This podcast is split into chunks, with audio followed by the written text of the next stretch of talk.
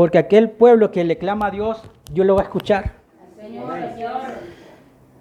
Ahora toco un tema bastante interesante. Sé que este tema lo hemos visto en muchas ocasiones, pero abramos nuestra Biblia en el capítulo de Hechos, capítulo 16, versículo 25 al 34. Aleluya. Y el tema de esta noche se llama La falta de control origina temor. La falta del control origina temor. Hechos capítulo 16, versículo 25 al 34. Vamos a cambiarlo porque normalmente el predicador es el que lo lee, pero quiero que lo leamos uno yo y después ustedes. Vamos a leer el nombre del Padre, del Hijo del Espíritu Santo y dice de la siguiente manera.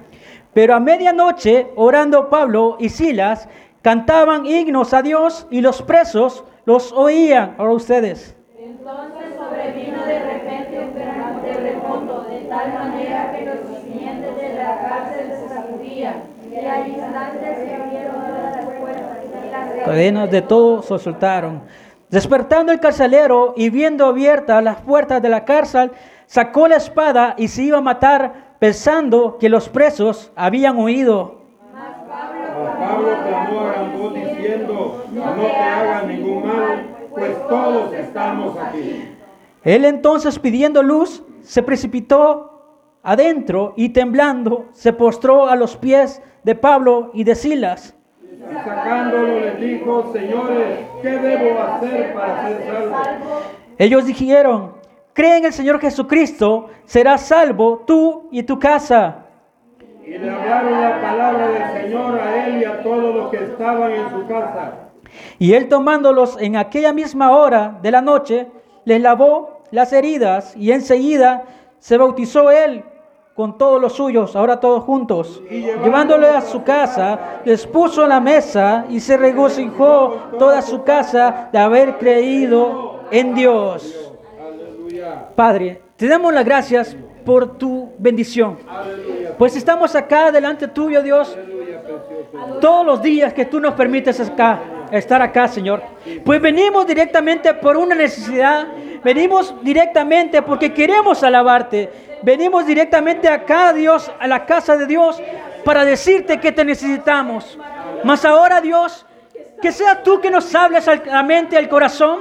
Que seas tú, Señor, que puedas, Dios, cambiar nuestra perspectiva de vida, que podamos ser mejores personas, queremos ser mejores siervos ante ti, queremos ser mejores hijos delante tuyo, Señor. Sé que en nuestra carne, Dios, somos pecadores, sé que cometemos errores constantemente, sé que te fallamos constantemente, pero ahora, Señor, queremos, Dios, agradarte con nuestra alabanza, queremos agradarte con nuestro pensar, queremos agradarte con nuestras acciones, queremos servirte con el corazón, pues ahora venimos dispuestos, Señor, a entregarte todo, Señor, y que ahora tú tomes el control, no solamente de mi vida, sino que tomes el control de mis estudios, que tomes el control de las personas que están trabajando. Que tú bendigas, Dios mío, a toda la generación, Dios, que está en Misión Cristiana de la Roca. Que tu gracia perdure, que tu amor sobreabunde, Dios, y que ahora, Dios, hagas tu proeza, Dios, en nuestra vida. Mas ahora te entrego, Dios, mi corazón delante tuyo, mis oídos, Dios,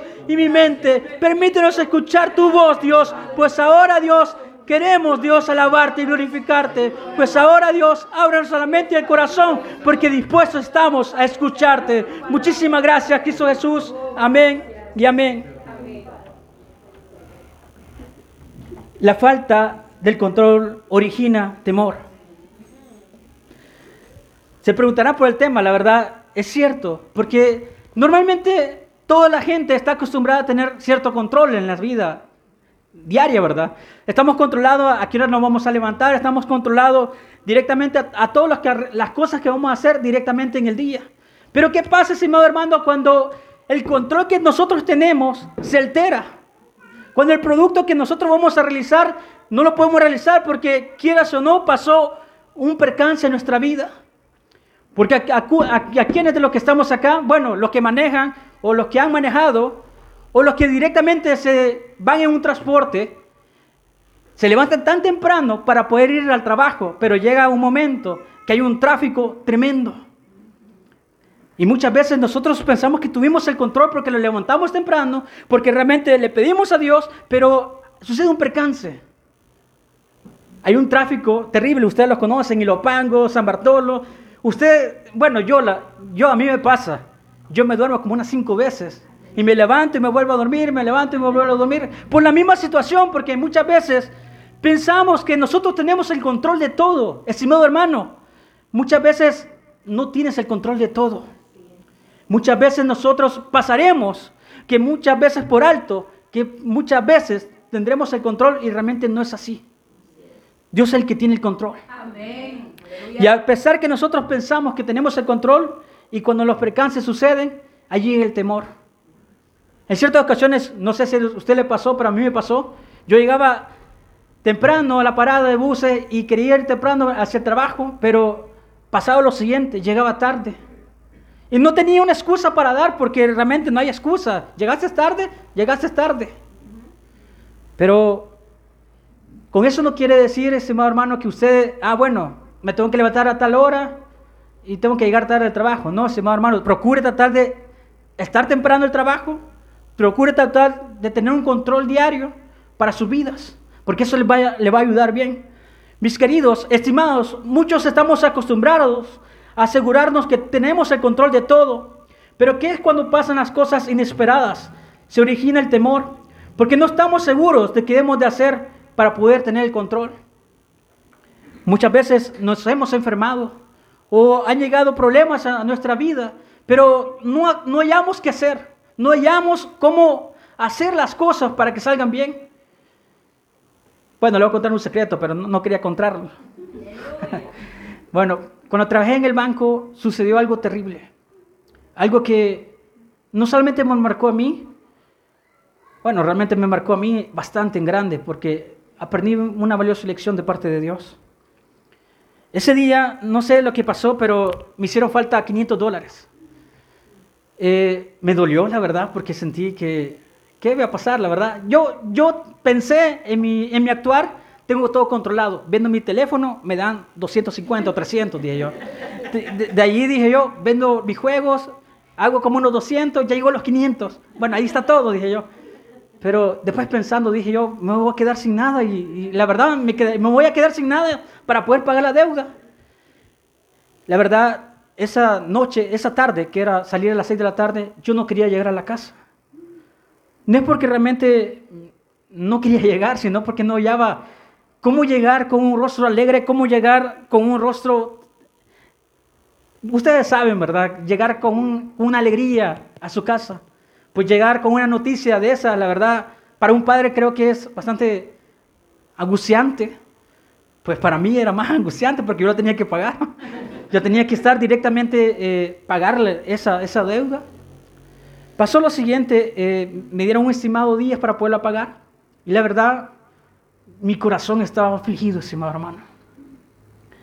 Yo sé que todos los que estamos acá hemos pasado por aflicciones terribles. Amén y en su corazón no para de pensar y no duerme por las noches pensando directamente cómo voy a solucionar esto y cómo voy a hacer, Señor, cómo voy a pagar esa deuda. Si pago esta deuda, me quedo sin lo otro, no, no hay lo que hacer, Señor. Así yo me sentí, me sentí frustrado. Todos los que estamos acá nos hemos sentido frustrados muchas veces porque no pensamos y no hacemos, no tenemos el control. Y esa tarde yo perdí el control. Yo me sentí frustrado. Yo sentí que no tenía fuerza. Yo sentí que ya no podía avanzar.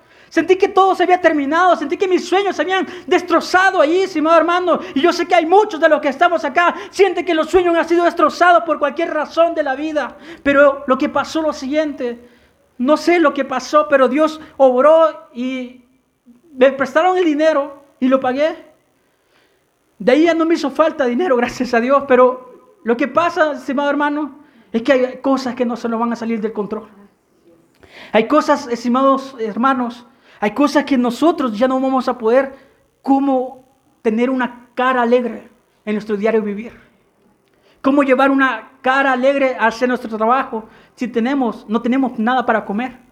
Llevar una cara alegre y decirle directamente o llegar al estudio con una cara alegre si tus padres están peleando. no te sientes con esa devoción de estar tan alegre porque realmente las cosas se salieron de control. Ahora tienes tanto pánico o temor porque no quieres llegar a la casa porque estás encontrando a tus padres peleando. O más razón, estimado Armando, cuando la persona o el esposo o la esposa no tiene para aportar en el hogar porque realmente la venta ha bajado. No, no hayas con qué cara demostrarle, decirle, hijo, te voy a dar esto, porque no lo tienes.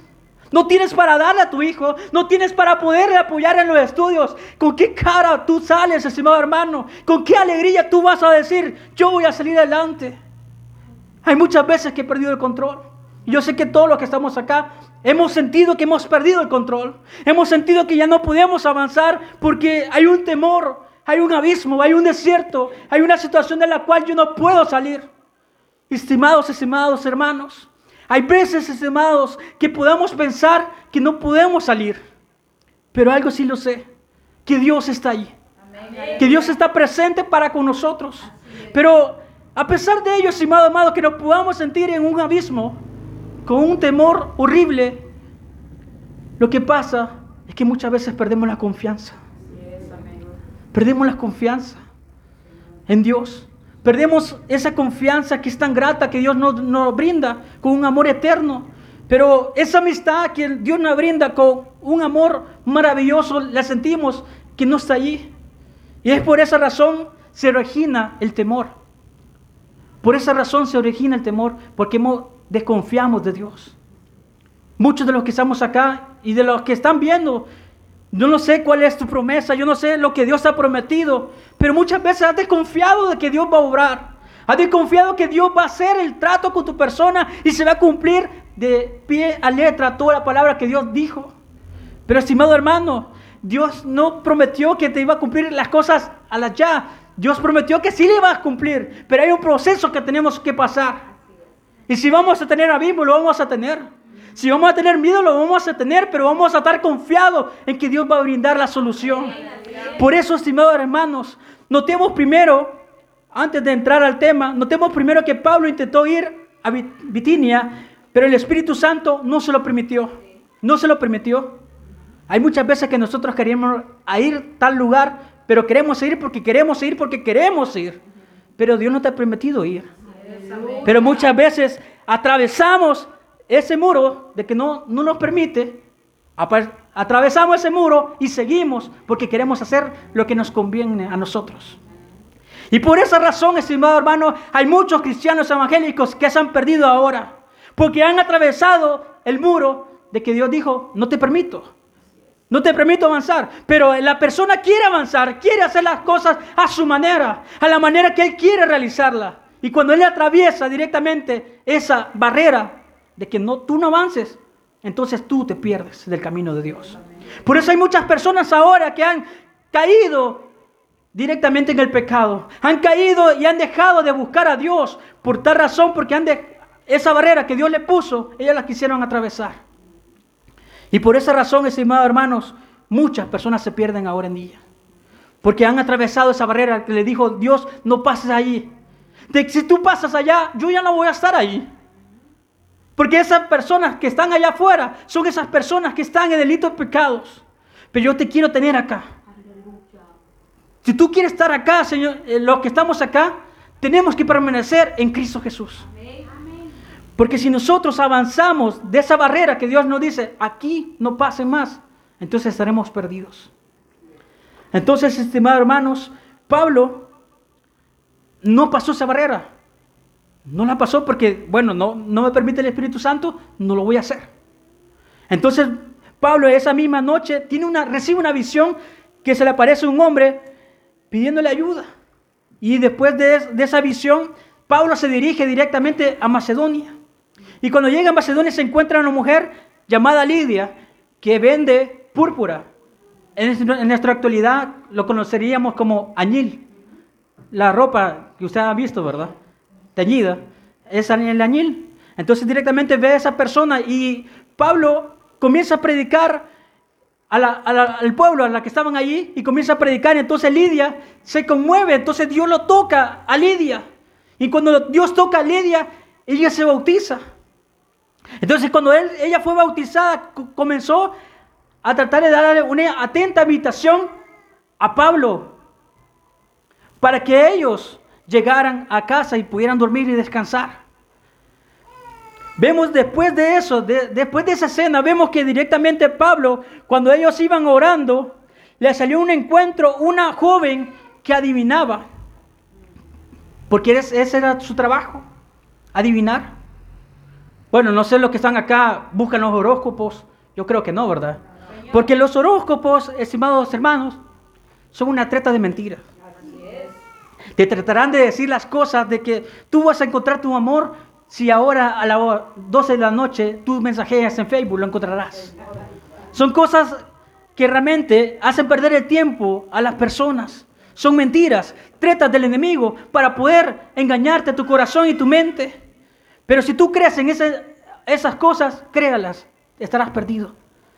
Entonces esa mujer hacía la adivinación. Entonces directamente a Pablo no, no le pareció, le disgustó, le, le sintió mal esa presencia. Y entonces viene Pablo y le dice y lo reprende en el nombre de Cristo Jesús.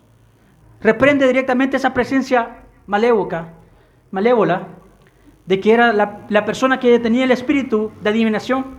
Entonces directamente los amos, directamente que tenían el control de la persona que adivinaba, se sintieron demasiado ofendidos. ¿Por qué razón? Porque ya no iba a tener la joven que le iba a dar el dinero hacia ellos. Porque se sentían ofendidos porque ahora ya no iban a tener el dinero que tenían. Porque se le acabó la farsa, se le acabó las mentiras. Ahora ya no van a poder hacer nada. De cuando se te cuando se te la farsa, ya no hayas que hacer, estimado hermano. A ellos se le acabó la farsa, ya no hallaban que hacer. Entonces como no hallaron que hacer, dijeron, bueno, vamos a aprender a estos. Vamos a llevarlo a los magistrados. Y lo vamos a apresar porque esas personas están llevando costumbres extrañas a ese pueblo. Te están llevando la fe, están llevando el amor. ¿Por qué, estimado hermano? ¿Por qué creen que el Evangelio no quieren que se predique? Porque nosotros, no nosotros, sino el mensaje de Dios, Jesucristo, es el que cambia vidas. Y la gente ahora en día no cree y no quiere que la persona cambie su vida por completo. ¿Por qué? Porque se le va a acabar el circo, se le va a acabar los shows. Porque ahora, estimado hermano, si usted predica la palabra de Dios, las personas ya no van a ir a los antros, las personas ya no van a ir a lugares de los cuales no tienen que ir. Por eso ahora el Evangelio es perseguido por medio de las redes sociales, porque quieren apagar la voz de Cristo, quieren tra- contrarrestar lo que Dios quiere hacer para con sus vidas, porque se le va a acabar el negocio. Se le, va a acabar, el negocio por tantas cosas que están haciendo. Y por eso ahora no me parece extraño, si ustedes lo han visto en YouTube, ahora parece que la transcripción, todas las cosas que ustedes hablan, aparecen transcritas. ¿Por qué razón? Porque por una misma, mi- misma razón, porque quieren tratar de agarrar a nosotros, a la iglesia o a las diferentes páginas para cancelarlas. Porque ya no quieren que se predique el Evangelio de Dios. Porque ya no quieren que las redes sociales ataquen al enemigo. Porque, estimado hermano, el peligro más grande que se hay en las redes es el virus del pecado. El virus del pecado entra de una manera sutil y acaba con muchas vidas. Por tanto, ¿por qué tantas personas casadas se han divorciado por las redes sociales? Por el punto del, WhatsApp, por el punto de Telegram, por el punto de Messenger, por el punto de TikTok, por cualquier red social. Lo que pasa es que no hemos sabido utilizar las redes sociales para bien nuestro. Eh, utilizamos las redes sociales para poder satisfacer nuestras necesidades. Por esa razón se pierden muchas personas. Entonces ya presos estas personas, Pablo y Silas, ya presos, pasa lo siguiente, y el versículo 25 lo vamos a leer.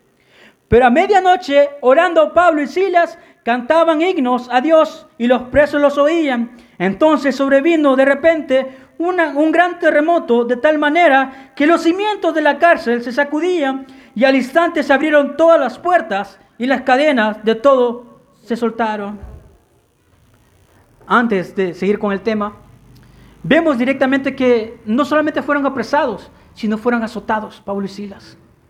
Pablo y Silas fueron azotados por algo que, por querer cambiar la vida, fueron apresados. Realmente ellos no merecían ese trato. Ellos no merecían directamente el trato de parte de, la- de las personas que estaban ahí, porque ellos llevaban el mensaje de Cristo, pero a ellos no le importaba eso. Lo que le importaba era su negocio. Lo que importaba es que iban a perderlo todo. Si estas personas seguían directamente en Macedonia, iban a convertir el pueblo de Dios en Macedonia.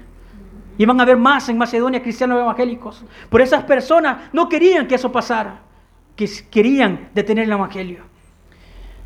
Al darse cuenta que tienen las manos atadas sin poder hacer nada en el problema que estamos atravesando, nos sentimos directamente con el temor.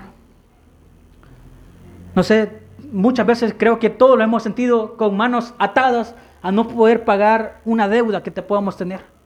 Nos hemos sentido con manos atadas por no querer, no poderle darle la provisión necesaria para nuestro hijo, porque los padres que están acá quieren ver a sus hijos graduados, quieren ver a sus hijos de, en, los mejores lugares, en, los mejores, en las mejores carreras, quieren tenerlos bien, pero con manos atadas muchas veces no podemos hacer nada.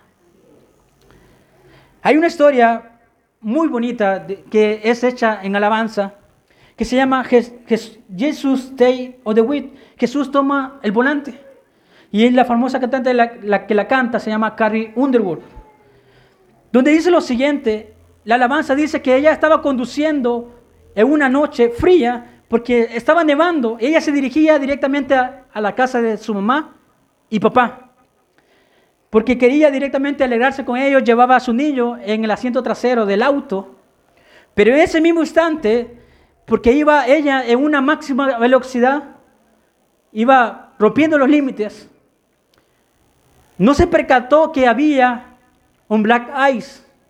Black ice, estimado hermano, es un hielo frágil que no lo puede ver de vista, estimado hermano, no se puede notar.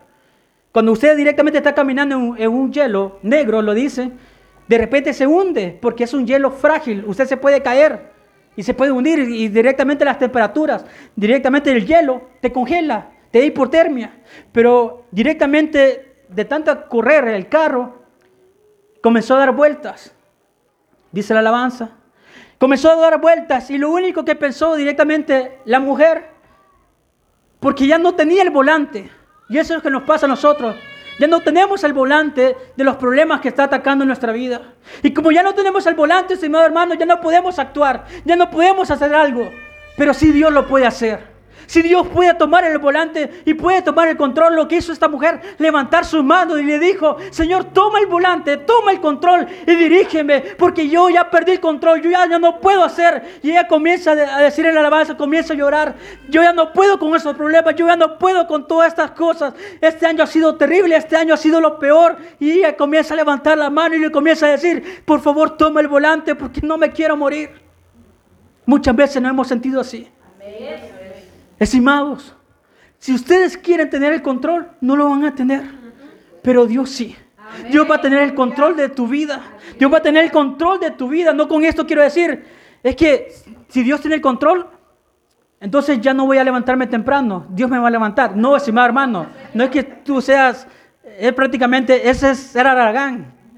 No con, quiero, con esto quiero decir, entonces voy a comportarme mal con mi jefe, voy a hablarme mal con, con el empleado. No, estimado hermano, usted tiene que tener dominio propio, autocontrolarse sus emociones para poder hablar a su jefe. Porque va a llegar un momento que usted llega tan alegre al trabajo y llega el jefe a insultarlo. Y ni sabe por qué lo insulta, pero lo insultó. Usted tiene que controlarse para poderle responder a él. Hay cosas de las cuales sí vamos a tener el control, pero hay cosas que se salen del control y no vamos a saber actuar. Entonces cuando llegan esos problemas, muchas personas lo que hacen cuando llegan problemas se suicidan. La tasa más grande de, las muertes son los suicidios, estimados hermanos. ¿Y por qué se suicida la gente? Porque ya no, sobre, ya no aguanta la carga, ya no sabe cómo sobrellevar ahora sus vidas, ya no sabe cómo salir adelante, porque ahora tiene un peso en su, en su espaldas y no lo dejan salir adelante. Las personas que tienen ese índice de suicidarse son las personas que no cuentan sus problemas. Son las personas que no hablan con Dios. Son las personas que no le dicen a Dios, yo te entrego mis cargas. Tómalas porque yo ya no puedo. Si tú quieres llevar esas cargas, hermano, va a haber un día que vas a explotar y le vas a poder contraatacar a tu hermano, le vas a decir malas palabras o vas a insultar a tu empleado, vas a insultar a tu cliente. Y no se trata de eso. Se trata que nosotros pongamos la- las cargas en Cristo. Se, se trata que nosotros vayamos livianos en nuestro caminar. Porque si tú caminas liviano, las cosas van a ser diferentes. Tú vas, vas a llevar una sonrisa, tú vas a llevar palabras de amor a las personas que conozcan a Cristo. Pero si tú llevas esa carga constantemente, entonces vas a llevar una carga pesada y no te vas a sentir contento, ni en tu trabajo, ni en tu estudio. Entonces el carcelero no puede creer lo que está oyendo, porque está oyendo que Pablo y Silas están cantando alabanzas. Es algo inusual, estimado hermano. ¿Quién va a cantar alabanzas cuando todo está mal? Porque es imposible. Nuestra, nuestra energía no está con, con ganas de cantar alabanza. Pero los que son espirituales lo hacen. Los que se mantienen en Cristo y tienen fe y tienen la confianza de Dios, lo hacen porque son espirituales. Entonces vemos a Pablo y Silas cantando alabanzas. Yo no sé qué alabanzas cantaron, pero lo que sí sé, ellos cantaban y cantaban y cantaban porque querían ver la mano de Dios. Querían sentirse regocijados. Querían sentirse y estar directamente en la presencia de Dios. Porque si ustedes ven, todo pasa por algo. Vemos directamente, si Pablo no hubiera llegado allí, la, la señorita Lidia no hubiera podido ser bautizada. Si directamente Pablo no, no hubiera llegado allí, la persona que tenía espíritu de adivinación, esa persona no iba a poder ser libre de esas cadenas del pecado. Pero llegó allí directamente Pablo y Silas, a pesar de que lo azotaran, a pesar que tuvieron problemas y lo, que, lo, que lo encarcelaran, aunque no tenía directamente que lo encarcelaran, fue encarcelado, pero él no le bajó la fe, ni a Silas. Y ellos seguían cantando alabanzas. ¿Por qué razón? Porque ellos sabían que Dios tenía el control. Ellos sabían directamente que Dios tenía el control para sus vidas. Entonces, ¿qué es lo que mueve la mano de Dios, hermano? No es la tristeza. Lo que mueve la mano de Dios es la fe. Porque tú estás creyendo en Él y te, te estás manteniendo y creyendo que Dios va a hacer. Entonces, ¿qué debemos de hacer? Ser persistente en lo que estamos pidiendo, creyéndole a Dios que Dios va a obrar en nuestra vida.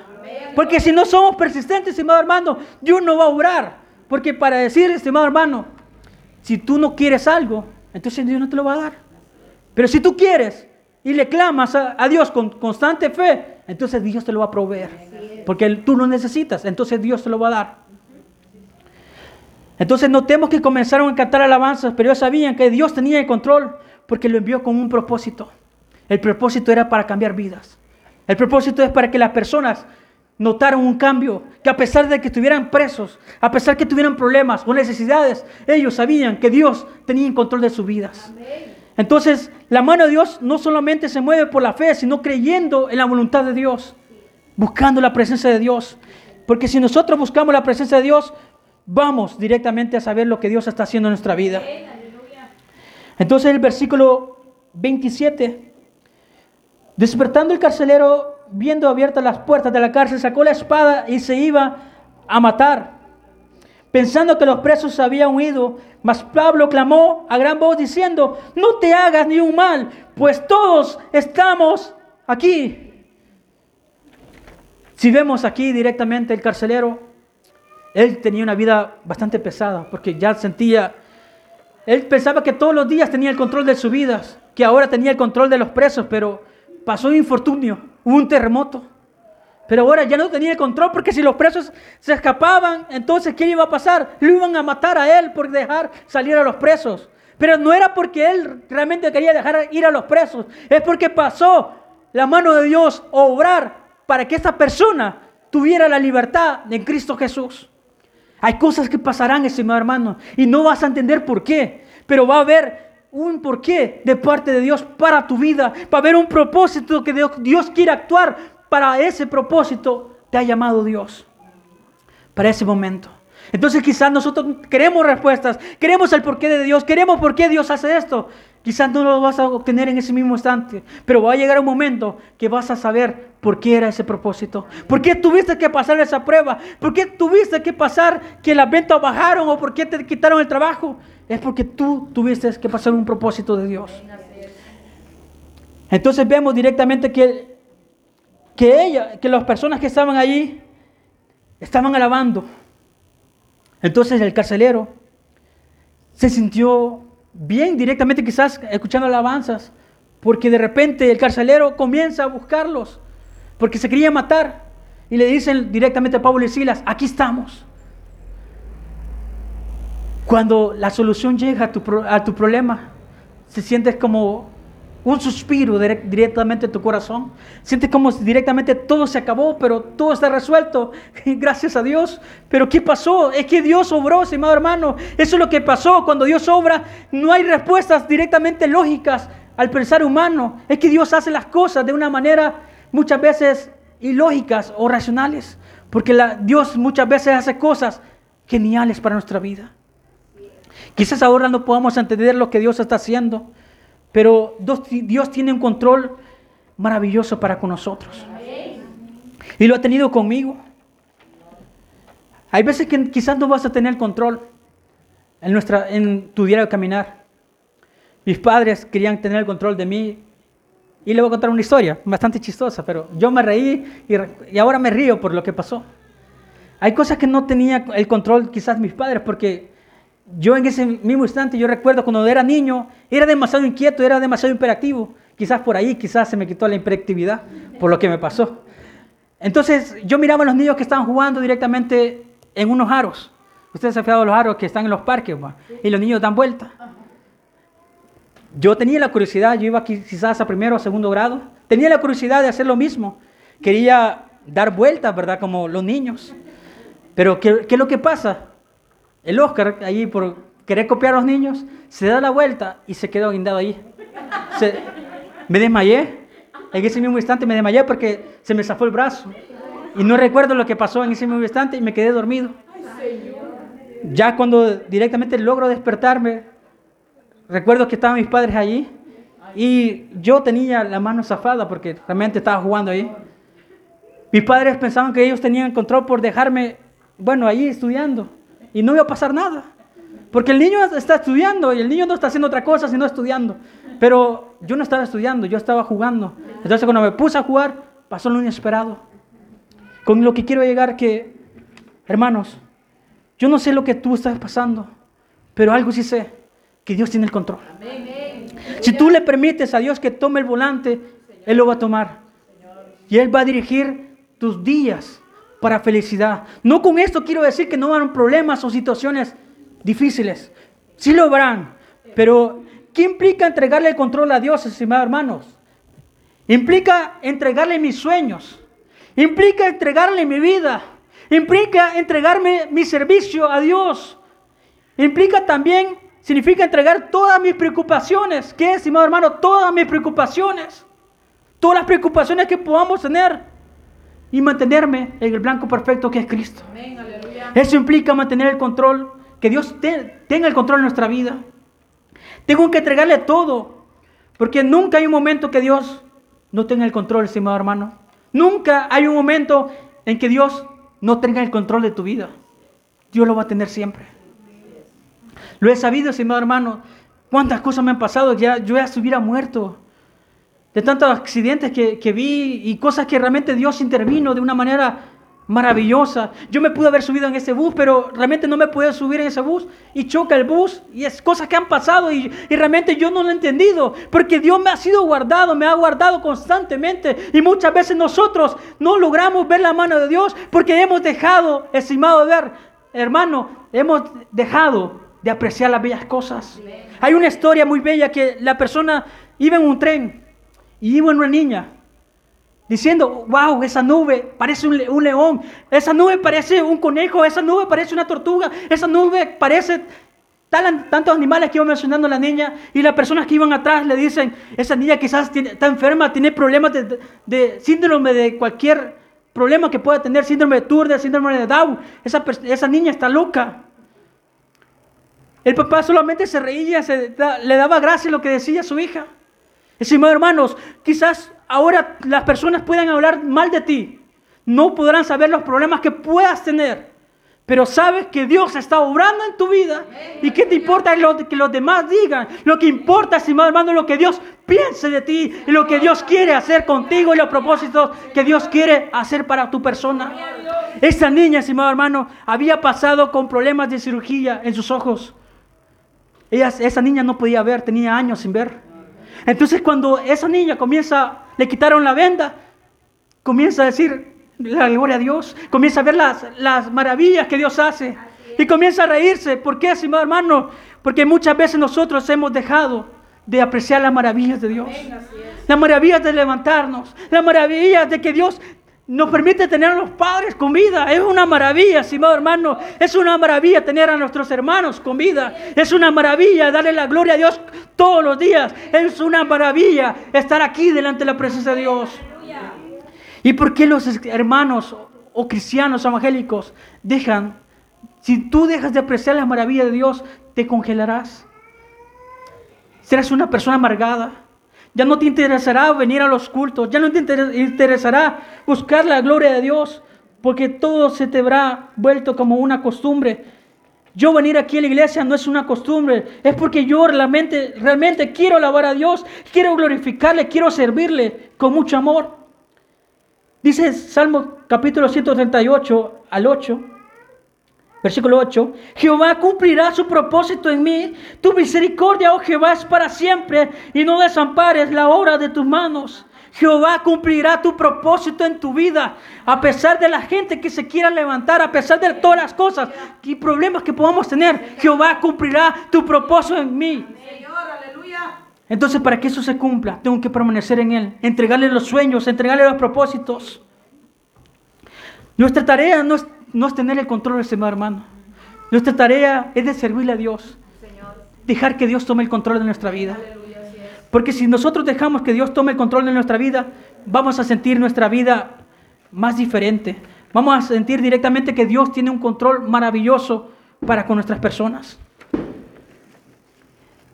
Estimados hermanos, cuando Dios tiene a cargo el control, tu vida va a ser diferente. Ya no te frustres. Ya no nos frustremos, hermano. Ya no, lo- ya no pongamos directamente una cara de frustración. Porque ¿qué pasará para el mañana? ¿Será que yo me voy a graduar? ¿Será que yo voy a ser profesional? ¿O será que voy a hacer lo otro? ¿O será que voy a tener esa casa de sueño? ¿O qué pasará? No nos frustremos por el mañana. Pensemos en el presente, dándole la gloria a Dios. Dios proveerá el mañana, Dios proveerá tu futuro, Dios proveerá el presente. Pero mantengámonos en el hoy, porque Dios es lo que quiere que nos mantengamos en el hoy, en el presente. Porque si tú actúas directamente en el presente, Dios proveerá en el futuro. No nos enfoquemos, no perdamos el enfoque. El enfoque, estimados hermanos, es directamente allá.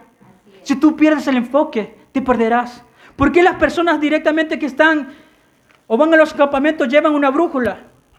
Porque si ellos pierden la dirección del caminar, tienen el aparatito que se llama brújula.